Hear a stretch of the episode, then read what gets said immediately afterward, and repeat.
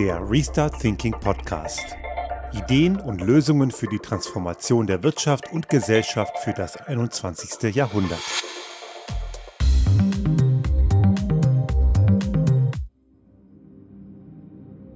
Die Folge 144 an diesem vierten Advent, bald ist Weihnachten und ich kann auch schon mal vorweg schicken, auch wenn kommende Woche um diese Zeit an dem Sonntag der zweite Weihnachtsfeiertag ist, es wird trotzdem eine Folge des Restart Thinking Podcasts geben. Wir bleiben natürlich dran an den Themen, die wichtig sind. Schließlich macht Veränderung ja auch keine Pause.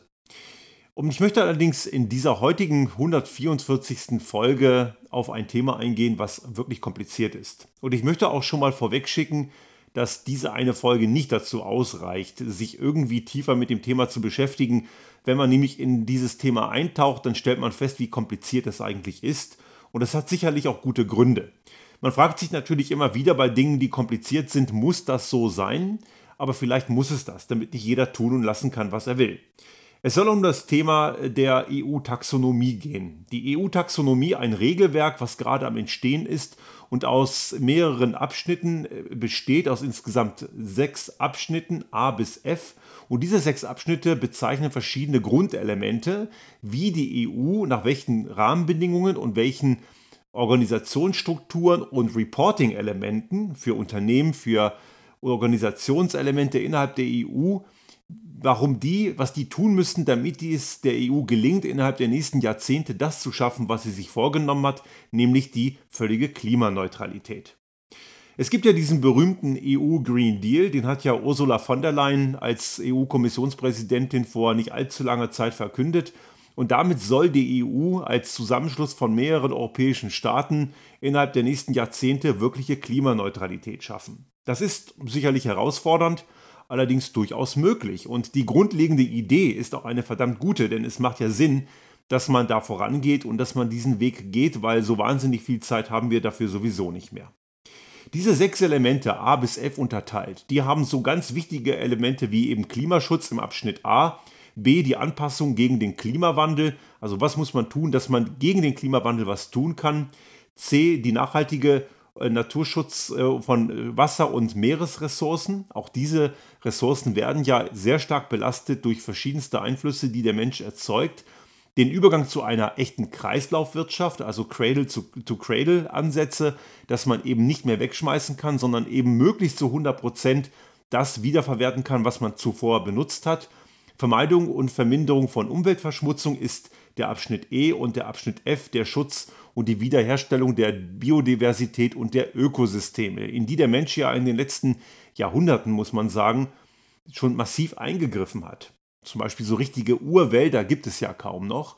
Und auch wenn Wiederaufforstung eine grundsätzlich gute Idee ist, so ist ja Wiederaufforstung auch problematisch, weil ein junger Wald die ersten Jahre eher eine CO2- Quelle als eine CO2-Senke ist. Also das Erhalten von alten Wäldern ist eigentlich sehr viel wertvoller, weil die binden wirklich CO2. Diese sechs Elemente sind wesentlicher Bestandteil oder sind der Bestandteil dieser EU-Taxonomie. Die Abschnitte A und B sollen ab dem kommenden Jahr gültig sein. Das sind die ersten Dinge, die erarbeitet werden und auch wurden. Und das ist eben nochmal Klimaschutz und Anpassung gegen den Klimawandel. Das sind diese zwei ersten Punkte. Und nach denen sollen im kommenden Jahr die ersten Unternehmen berichtspflichtig werden. Das wird nicht erstmal alle treffen. Das wird erstmal Unternehmen treffen, die eine gewisse öffentliche Wahrnehmung haben, eine gewisse Größe, größer 500 Mitarbeitende etwa und Unternehmen im Finanzsektor, die eine gewisse Wichtigkeit haben. Und das wird zunächst einmal innerhalb der EU im ähm, diesem Jahr erstmal so circa 11.000 Unternehmen in der ganzen EU betreffen. Später dann werden es etwa 50.000 Unternehmen in der EU sein, so 2023 etwa. Also das wird so sukzessive erweitert. Und diese Unternehmen müssen dann gemäß dieser Taxonomie-Richtlinie berichten und in ihrem Berichtswesen ausführen, was sie genau umgesetzt und getan haben im Hinblick dieser Maßgaben, um eben mit dem Ziel, dass die EU irgendwann mal klimaneutral wird. Also diese Idee hat sehr viel Sinn und Zweck und man kann sicherlich auch hier schon die Frage stellen, warum geht das so langsam? Denn so viel Zeit haben wir eben nicht mehr, wie schon gesagt. Es ist also eher 50 nach 12 als 5 vor 12. Wir haben also hier durchaus einen sehr viel akuteren Handlungsbedarf.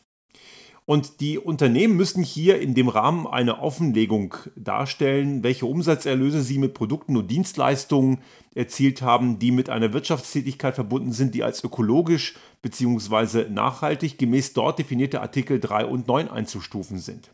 Und hier kommen wir jetzt an einen ganz spannenden und wichtigen Punkt, nämlich was genau ist als nachhaltig eingestuft? Und das sind sehr wichtige Fragen.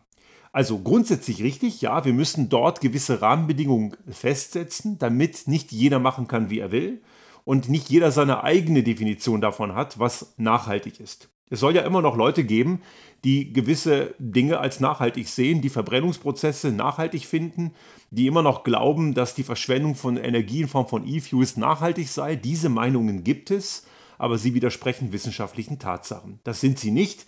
Das ist bestenfalls etwas für einen sehr, sehr kleinen, spezialisierten regionalen Anwendungsfall, zum Beispiel für die Liebhaber von Oldtimern oder im Fall von Katastrophenschutz, wenn man dann irgendwo ein mit E-Fuels betriebenes Dieselaggregat braucht, in einer Region, wo sämtliche Infrastruktur zerstört ist, wie zum Beispiel in diesem Jahr nach der Flutkatastrophe im Ahrtal. Das sind ganz spezielle Anwendungen, aber es geht eben in dem Fall eher um die Breitenanwendung und da ist es relativ klar, dass sowas wie E-Fuels keine Lösung ist. Aber diese ganzen Rahmenbedingungen werden momentan massiv angegriffen, sehr stark torpediert von einflussreichen Lobbykräften, die versuchen, sie ihre alten Technologien und ihre bestehenden Strukturen sich als grün zertifizieren zu lassen, damit sie weiterhin ihre Profite machen können und eben auch zulasten künftiger Generationen und auch zulasten jetziger Generationen.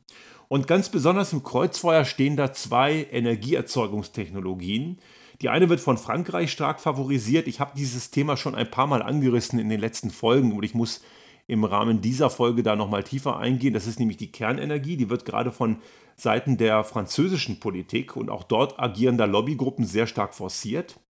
Es gibt allerdings auch in Deutschland Lobbygruppen, die sehr stark auf diese, auf diese Thema Klimafreundlichkeit von Kernenergie pochen. Und wir werden kurz auch gleich darauf eingehen, warum das kompletter Unsinn ist. Und auf der deutschen Seite, und das könnte so eine Art schmutziger Deal werden, gibt es eben die Bestrebung, auch von großen Energiekonzernen, dass Gaskraftwerke als Übergangstechnologie weiterhin in der EU-Taxonomie als grün gelabelt werden sollen. Das ist natürlich ziemlich irrwitzig, denn Gas, Erdgas ist ein fossiler Brennstoff. Das Ding ist nie und nimmer irgendwie klimafreundlich, kann es per Definition gar nicht sein. Aber es wird eben so argumentiert, dass man das als Übergangstechnik bräuchte, weil man mit erneuerbaren Energien eben nicht auf diese Klimafreundlichkeit käme. Ich werde gleich auch noch mal dazu sagen, warum das Quatsch ist, beziehungsweise warum man es falsch machen kann und dann würde es zutreffen, aber man könnte es ja auch richtig machen. Aber das hat sehr viel was mit Mut zu tun und mit der Fähigkeit, Bestehendes zu hinterfragen, aber dazu kommen wir gleich.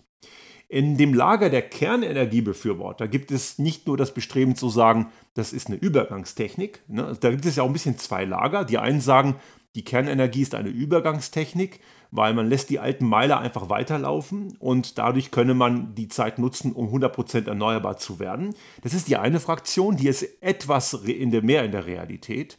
Und dann gibt es die total, ja, Wortwitz verstrahlten, die meinen, Kernenergie müsse komplett nachhaltig eingestuft werden, weil das sei ja eine saubere Energie. Und das ist genau eben überhaupt nicht der Fall und dazu kommen wir eben nochmal gleich.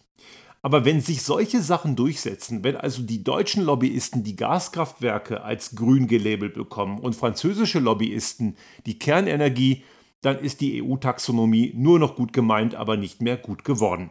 Dann wird sie eben ausgehöhlt von einzelnen Partikularinteressen gewisser sehr einflussreicher Lobbygruppen und einiger anderer Fans des Ganzen, die das Problem nicht verstanden haben und einfach nur Angst haben, sich auf was Neues einzulassen.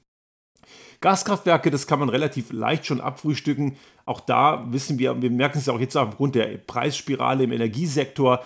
Wir haben in Russland einen Diktator namens Wladimir Putin, der immer wieder gern am Gashahn dreht. Jetzt besteht die Gefahr, dass er die äh, Ukraine nochmal annektieren will, nachdem er das schon vor einigen Jahren getan hat. Ein völlig verzerrtes Geschichtsverständnis, wo man einem Land wie der Ukraine die Selbstständigkeit abspricht und eigentlich dort möchte, dass die tun, was Russland will. Russland ist eine autoritäre Struktur, die mit vielen Angriffen gegen freie Demokratien im Westen auffällt, auch durch asoziale Netzwerke, aber eben auch durch Erpressung am Gashahn. Nord Stream 2 ist ja gerade ein Riesenpolitikum und sich in Abhängigkeit zu begeben von einer solchen Diktatur, die auf relativ großen Gasreserven sitzt, ist schon mal geopolitisch ziemlich unklug. Dazu eben auch ist, äh, dieses, dieses Gas ist ja letzten Erdgas ist ein fossiler Stoff, ein urfossiler Stoff aus altem organischem Material, salopp gesagt tote Dinosaurier, die irgendwann mal in Erdöl und Erdgas umgewandelt wurden. Es sind natürlich nicht nur Dinosaurier, es sind auch alte Wälder, aber letzten Endes urorganisches Material aus Jahrmillionen vor unserer Zeit. Und man weiß ja, wenn man in der Schule aufgepasst hat, dass Erdgas immer an Randlagerstätten von Erdöllagerstätten entsteht. Erdgas ist ein urfossiles Produkt und das gehört nicht mehr ins 21. Jahrhundert. Natürlich verbrennt Gas extrem viel sauberer als Erdöl. Es hat sehr viel weniger Rückstände und hat eine höhere Effizienz. Das ist korrekt. Und natürlich ist eine Gasheizung oder generell ein Gaskraftwerk deutlich effizienter als ein Ölkraftwerk oder ein Kohlekraftwerk. Aber dennoch ist es ein fossiler Brennstoff. Und dieser fossile Brennstoff emittiert eben Ur-CO2 in die Atmosphäre. Und es macht es nicht viel besser, dass es weniger ist als bei anderen noch dreckigeren Antriebsstoffen bzw. Energierohstoffen. Das kann also auf keinen Fall ein Punkt sein. Es gibt durchaus Diskussionen, die sagen, wenn die, äh, wenn die Kilowattstunde unter 300 Gramm Emissionsanteil liegt, dann könnte das so eine Art ähm, Option werden, aber 300 Gramm ist halt immer noch verdammt viel, gerade wenn man weiß, dass erneuerbare Energien allesamt unter 30 Gramm pro Kilowattstunde liegen, Windenergie zum Teil sogar im einstelligen Bereich. Da ist also 300 Gramm überhaupt keine Option, zumal die Technologien in der erneuerbaren Energien längst existieren. Die Kernenergie ist etwas komplizierter. Dort ist es vielleicht nicht ganz so eindeutig, obwohl es ist eindeutig genug. Die Befürworter kommen mit ein paar völlig falschen Annahmen um die Ecke. Dort wird gerne behauptet, dass die Kernenergie ja absolut nachhaltig und sauber sei. Und damit man das glauben mag, rechnet man sich die Welt ein wenig schön. Es wird immer gerne in dem Kontext auf den IPCC-Bericht, den letzten, verwiesen, wo 12 Gramm pro Kilowattstunde angegeben sind. Aber wenn man diesen Bericht liest, dann ist das eben der Teil, der auch noch stark umstritten ist. Das ist also nicht dieser erste Volume, wo die Klimakrisenfolgen beschrieben sind, der entscheidend ist im IPCC-Bericht, sondern es ist der Volume 2 oder Volume 3 danach, wo dann Handlungsempfehlungen kommen. Und diese Handlungsempfehlungen entstehen eben auch aus lobbyistischen Einflüssen und sind auch in ihrer Struktur sehr kontrovers, was ja grundsätzlich gut ist. Aber diese 12 Gramm pro Kilowattstunde sind ein Medianwert. Median, das ist nicht der Mittelwert. Wird oft vergessen. Median bedeutet einfach, dass man eine gewisse Messreihe hat von verschiedenen Ergebnissen und die werden einfach von unten nach oben aufsteigend sortiert. Und wenn man diese Werte abzählt und der mittlere Wert den abliest, dann kommt der Wert raus. Das heißt, wenn man wenn man 10 oder 11 Werte hat, dann ist der fünfte Wert oder der sechste Wert der Median. Und der Wert, den man dort abliest, das ist das Ergebnis. 12 heißt also nur, dass es relativ viele Werte gibt, die unterhalb liegen, aber auch einige, die deutlich oberhalb liegen. Und die Streuungsbreite nach den letzten Ergebnissen liegt zwischen 3 Gramm pro Kilowattstunde, was komplett illusorisch ist, und 110 Gramm pro Kilowattstunde, was sicherlich sehr hoch gegriffen ist. Die Realität liegt wahrscheinlich irgendwo zwischen 50 und 60. Dort gibt es aktuelle Daten in der GEMIS 5.0 Datenbank. GEMIS ist ein Berechnungstool vom Öko-Institut in Freiburg und es wird, äh, also gilt als eine der besten Datenbasen überhaupt zur Berechnung von Carbon Footprints von THG-Emissionen. Und auch das ist ein sehr vager Wert. Der ist deutlich besser als der bisherige, aber der ist immer noch sehr vage, weil man viele Dinge bei der Kernenergie einfach noch gar nicht weiß. Was man gut berechnen kann, ist Bau, Inbetriebnahme, Anreicherung, zum Teil auch die Wiederaufarbeitung der Brennstoffe und auch der Uranabbau, was ja in Uranminen passiert. Das ist ja ein, in einer Form eines Erzes, muss es abgebaut werden, transportiert und angereichert. Allein daran merkt man schon, so wahnsinnig sauber kann die ganze Geschichte gar nicht sein. Das ganze Ding kann man relativ gut abschätzen und da kommt man irgendwo in den Bereich von 50 bis 60 Gramm pro Kilowattstunde Stromerzeugung. Die Entsorgung dagegen, die kennt noch niemand. Es gibt keine verlässlichen Ergebnisse darüber, wie die Entsorgung passiert. Und das ist der Grund, warum diese Werte so massiv streuen. Die Entsorgung ist nach wie vor ungeklärt, auch wenn einige Länder wie Finnland und auch Frankreich neigt dazu, Endlager als sicher und final auszuweisen. Aber auch das ist extrem umstritten, weil wir reden hier von einer Einlagerzeit von circa einer Million Jahre. Das sind 40.000 Generationen. Also eine Million Jahre muss das Zeug sicher gelagert werden, ohne dass es einen Schaden verursacht. Es gibt natürlich einige, die behaupten, man könne die Halbwertszeit äh, verkürzen, indem man die Isotope verändert, aber das ist auch etwas, was in den Köpfen in der Theorie gedacht ist, aber das hat noch keiner gemacht. Bestenfalls in einem frühen Versuchsstadium. Das ist nicht serienreif und auch dann redet man nicht von irgendwelchen signifikanten Verkürzungen. Da hat man halt Stand einer Million Jahre, vielleicht am Ende 800.000 Jahre, löst das Problem nicht wirklich. Tatsache ist, wir müssen über lange Zeiträume, die auch geologisch schon wieder relevant werden, das Zeug so einlagern, dass der Strahlenmüll andere folgende Generationen und Lebensformen, wir wissen ja nicht, was in einer Million Jahre ist, so lange gibt es den Menschen gar nicht, äh, das müssen wir für die Zeit einlagern. Und da kennt keiner den Aufwand, was das wirklich bedeutet, im Jetzt und auch in den Folgeprozessen. Es gibt sogar eine Wissenschaft, die sich mit der Linguistik der künftigen Generationen, künftigen Lebensformen beschäftigt, die untersuchen soll, wie man das Ding so kennzeichnet, dass auch in den künftigen Lebensformen niemand an diese Lagerstätten geht, weil das ist ja eben für alles Leben auf diesem Planeten gefährlich. Und das ist etwas, was wir energietechnisch noch gar nicht abschätzen können. Deswegen ist auch die 50 bis 60 Gramm pro Kilowattstunde Angabe eben ein unterer optimistischer Wert. Die Realität ist mit Sicherheit deutlich drüber. Und diese Gefahren der Zukunft, die werden von den Kernenergiebefürwortern sehr gerne ausgeblendet. Mir hat letztens auf Twitter ein Vertreter von Nuklearia, das ist ein deutscher Lobbyverein, der hat äh, mir tatsächlich weismachen wollen, dass die Endlagerung für die Klimabilanz der Kernenergie äh, irrelevant wäre. Das ist natürlich nur dann der Fall, wenn man es einfach ausblenden möchte. Fakt ist, man kann das nicht rausrechnen, denn das sind Elemente, die wichtig sind und weil sie keiner versteht, nach wie vor eben im Unklaren. Wer sehen möchte, welcher Aufwand das ist, und da geht es ja nicht nur um die Entsorgung der Brennstäbe und des Brennstoffs, sondern es geht auch um den Rückbau der Meiler, wenn die irgendwann mal in die Jahre kommen. Dieser Rückbau ist extrem aufwendig. Es gab mal ein DDR-Kraftwerk Lubmin bei Greifswald. Das ist ein Siedewasserreaktor gewesen, ähnlich des Tschernobyl-Typs. Und dieser Siedewasserreaktor wird gerade, wird gerade, muss man sagen, seit den 90er Jahren rückgebaut. Und die müssen diese ganzen Rückbauelemente auf dem Betriebsgelände lagern, in speziellen Gebäuden, auch äh, geschützt und gesichert vor terroristischen Angriffen, weil das ist Material, was hochradioaktiv ist. Wenn das in die falschen Hände kommt, kann man damit eine ganze Menge Dummheiten machen. Und diese Lagerstätten auf dem Ort als Zwischenlager reichen nicht mehr. Die haben mittlerweile neue Gebäude bauen müssen, um die Kastoren, diese Spezialbehälter dorthin zu stellen.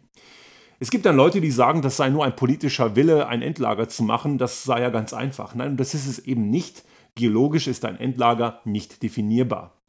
Also diese Gefahren werden stark ausgeblendet und ein weiterer Punkt, den die Kernenergiebefürworter nutzen, um jetzt in die Taxonomie zu kommen, ist auch eine Untersuchung des äh, JRC. Das ist eine EU-Behörde, die Risiken analysiert und die sagen, es gebe ein, also JRC steht für Joint Research Center. Das ist also, die sagen, dass auf rein technologischer Basis die Kernenergie durchaus sicher sein kann. Aber eben nur technologisch. Die sagen aber nichts dazu, wie es auf der menschlichen Ebene ist. Und genau da liegt das Problem. Die Technik alleine, wenn es nur die Technik gäbe, wäre es rein hypothetisch eventuell möglich, es sicher zu machen. Aber das, abgesehen von der Endlagerfrage, diese Technik ist nicht sicher, sie ist nicht beherrschbar. Das sehen wir aus der Historie und es gab ja nicht nur zwei große Zwischenfälle wie Fukushima oder Tschernobyl. Es gab ja eine Vielzahl weiterer. Three Mile Island, Cattenom, Harrisburg, um die, um, um die alle zu nennen. Es gibt eine Riesenliste von, äh, von, von Unfällen, die jetzt nicht unbedingt dazu geführt haben, dass äh, radioaktives Material in die Atmosphäre geballert wurde, aber es gab solche Austritte. Diese Technik ist nicht beherrschbar, sie ist unsicher und wir wissen auch, auch wenn, wenn die Kausalität noch nicht verstanden wurde, dass es rund um Kernkraftwerke eine erhöhte Leukämierate gibt, gerade bei Kindern, weil das Zellwachstum bei Kindern recht klein ist. Diese Studien gibt es, aber sie sind halt immer noch sehr umstritten und die, das Pro-Kernenergielager blendet die gerne aus, weil es gibt noch immer keine klare Erklärung, warum das so ist.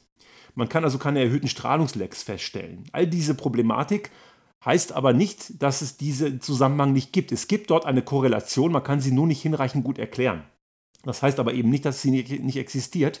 Das heißt also, diese ganze Technik ist für den Menschen nicht beherrschbar.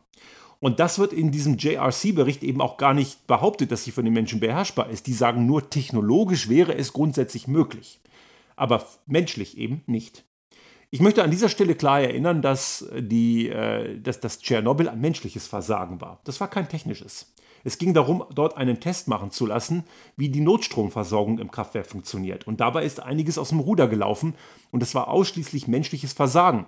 Jetzt kann man natürlich sagen, wir müssen nur die Technik entsprechend fit machen, dass dieses menschliche Versagen nicht passieren kann. Das Problem an der Sache ist, der Mensch ist derjenige, der die Technik macht. Und damit haben wir die Fehlerquelle in der Fehlerquelle. Also es gibt dort immer solche, solche Probleme und dass ein solcher Kernmeiler nicht sicher ist, merkt man auch daran, dass Versicherungsunternehmen nicht bereit sind, diese Anlagen abzusichern.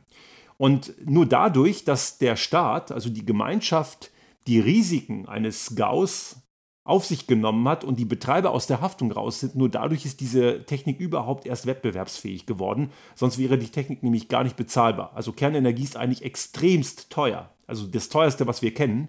Es gibt nichts teureres als die Kernenergie und die Subvention steckt darin, dass der Staat die Grundlagenforschung finanziert hat, im Falle eines Gaus die Folgekosten übernimmt.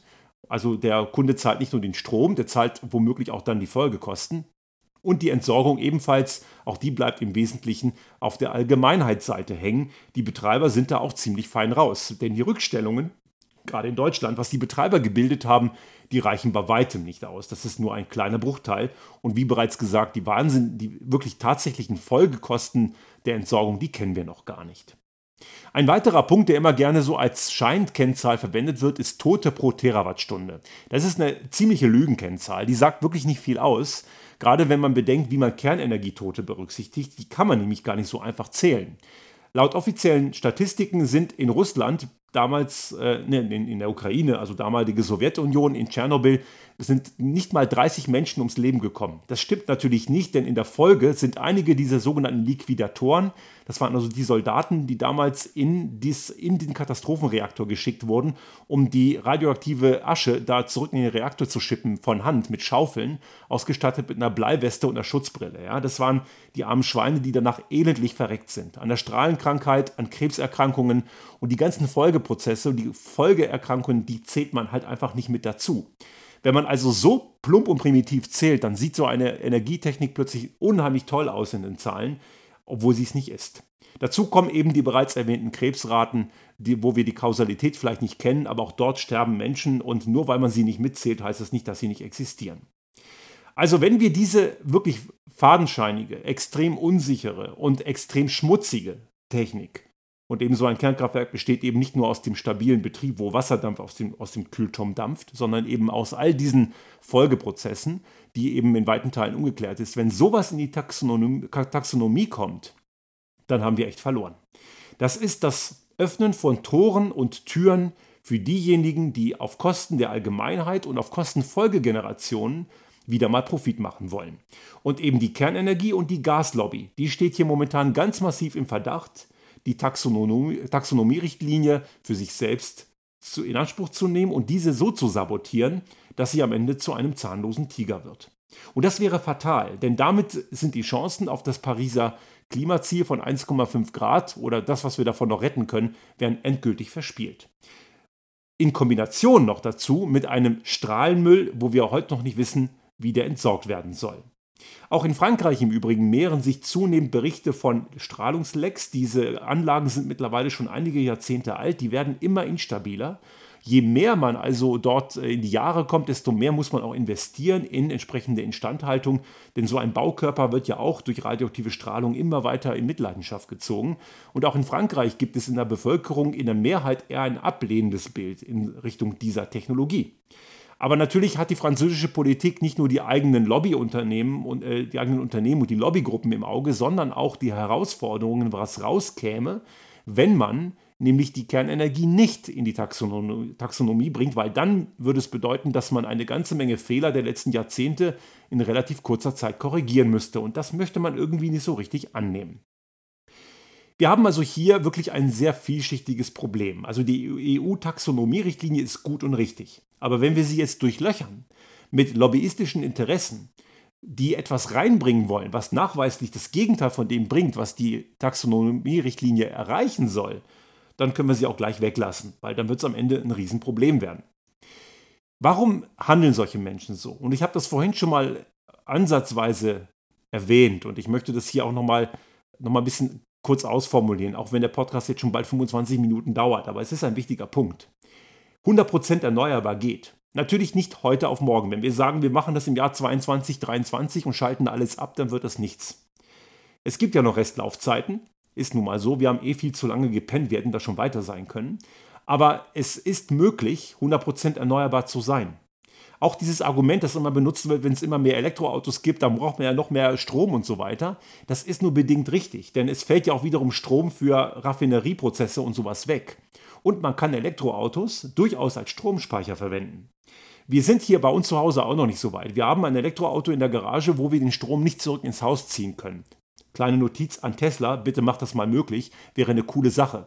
Denn wenn wir das hätten, würden wir bis in den tiefsten Winter hinein, nur dann, wenn es mehrere Tage schneit und die PV-Anlage zugedeckt ist, aber ansonsten kämen wir mit PV-Strom, mit dem Auto als Speicher locker über die Nacht. Wir bräuchten überhaupt keinen Strom beziehen. Also erneuerbare Energiekonzepte, auch die Speicherkonzepte, lokal wie überregional, die gibt es. Man kann das Ganze auch mit entsprechenden Oberleitungen auch dort versorgen, wo es nötig ist. Pumpspeicherkonzepte. Es gibt für kleinere, regionalere Bereiche durchaus auch die Wasserstofftechnik als Anwendung. Wasserstoff im Mobilitätssektor ist, abgesehen von lokalen Anwendungen, keine Option, aber Wasserstoff ist eine sehr gute Option, um größere Energiemengen zu speichern. Wenn ein Industriebetrieb zum Beispiel ganz viel PV auf dem Dach hat und am Wochenende kein Betrieb ist, dann kann man diesen Strom in Wasserstoff umsetzen durch einen Elektrolyseur und kann diesen Wasserstoffstrom dann, wenn man Unterdeckung auf der PV hat, über eine entsprechende Brennstoffzelle wieder in Strom umsetzen. Wäre also eine ganz tolle Geschichte und diese, diese Möglichkeiten gibt es, diese Technologien existieren. Man muss das ganze Ding natürlich etwas weiterdenken. Das ist nicht diese alte Denke des zentralen Kraftwerks, Powerplant-mäßig, ein Monolith und von dort aus sternförmig weg. Das ist das nicht mehr. Das ist viel dezentraler.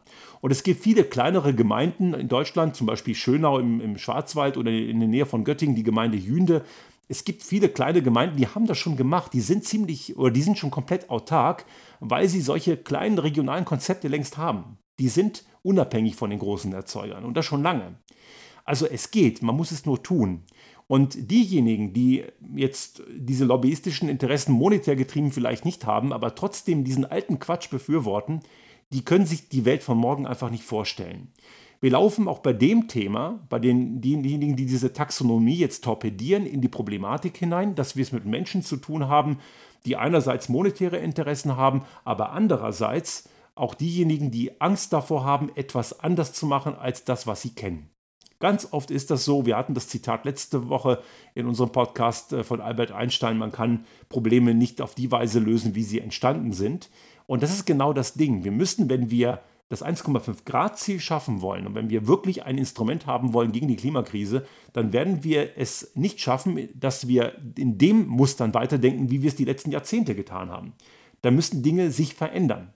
Und dieses Verändern geht eben auch nur, wenn man Geliebtes, Bekanntes, über Bord wirft.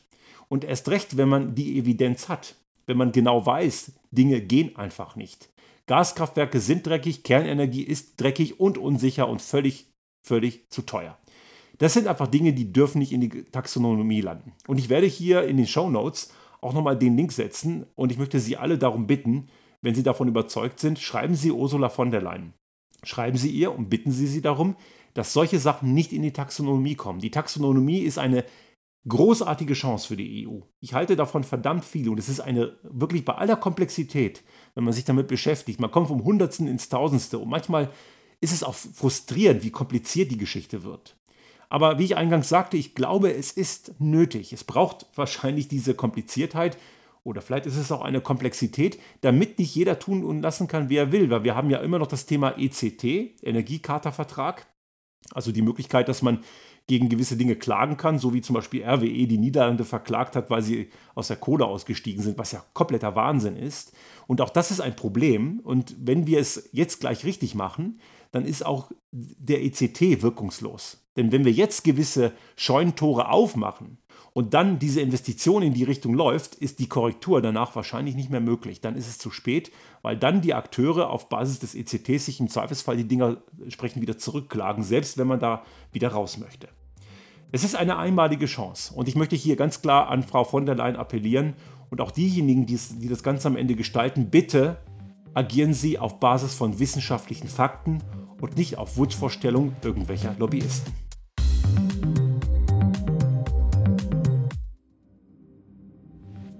Sollte Ihnen unser Podcast gefallen haben und Sie auch künftig keine Folge verpassen wollen, dann abonnieren Sie uns einfach auf den gängigen Kanälen wie zum Beispiel iTunes, Spotify oder anderen Podcast-Hostern oder auch auf unserem YouTube-Kanal finden Sie immer mit dem einen Tag Verzögerung die aktuelle Folge unseres Restart Thinking Podcast und selbstverständlich freuen wir uns in Zeiten der Aufmerksamkeitsökonomie über das eine oder andere Like.